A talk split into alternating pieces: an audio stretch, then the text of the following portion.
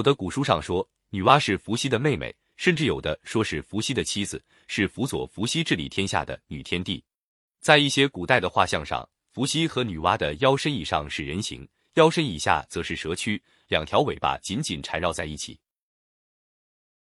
两个人的脸面或者向着，或者背着，男的手里拿了曲尺，女的手里拿了圆规。也有的是男的手里捧着太阳，太阳里有一只金鸟；女的手里捧着月亮，月亮里面有一只蟾蜍及蛤蟆。还有的画像在两个人中间挽着一个天真烂漫的孩子，这无疑是他们的爱子了。关于伏羲、女娲兄妹结婚，还有一段民间传说。相传伏羲、女娲还是十来岁孩子的时候，一连旱了六个月没下一滴雨，人们焦急万分，就去求他们的父亲张宝卜。据说这张宝卜会弄法术。连雷公也斗不过他，于是张宝卜就对天上说：“三天之内不下雨，我要雷公也跌下来。”果然不久，天就降了一场大雨。可是因为张宝卜难为了雷公，雷公就想劈死他。张宝卜知道了雷公的心思，便预先准备了二只大铁笼子，放在屋檐下，手里握着一只猎虎的叉子，站在笼子旁边等着。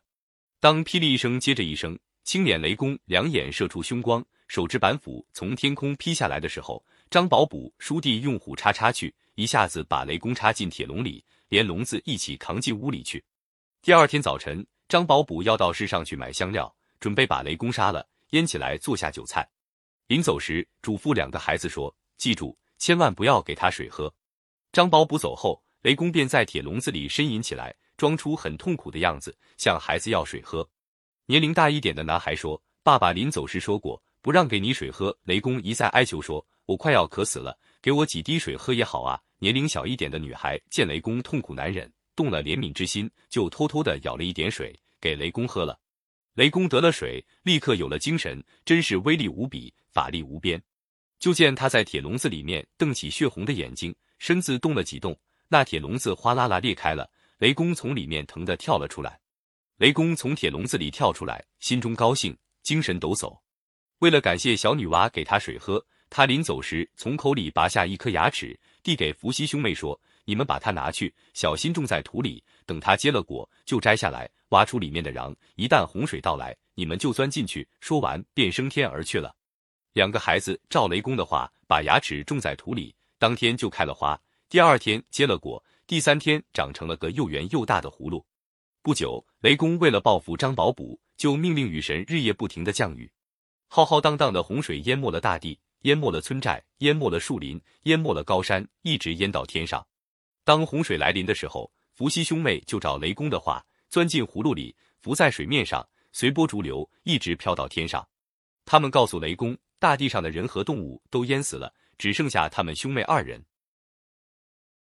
后来，天上的太白金星对雷公很不满意，责备他说：“你一发脾气，就把天下的人都淹死了，以后谁还来供奉你呢？”雷公听了，也觉得自己做的太过分了，心中有点后悔。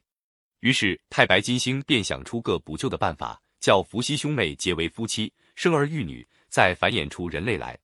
伏羲兄妹说：“我们是亲兄妹，怎么能结为夫妻呢？要我们结婚，除非能把一根竹子割成一节一节的，让它再接起来。神是什么都做得到的。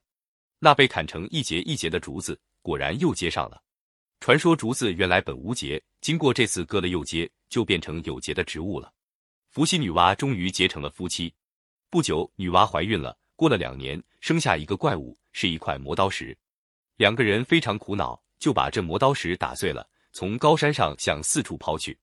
这时奇迹发生了，抛在河里的变成了鱼虾，抛在山头的变成了鸟兽，抛在村寨里的变成了黎民百姓。从此，天下又有了人和动物。世界又充满了生机。以上两篇伏羲女娲兄妹结婚的神话故事，据西南地区少数民族民间传说改写。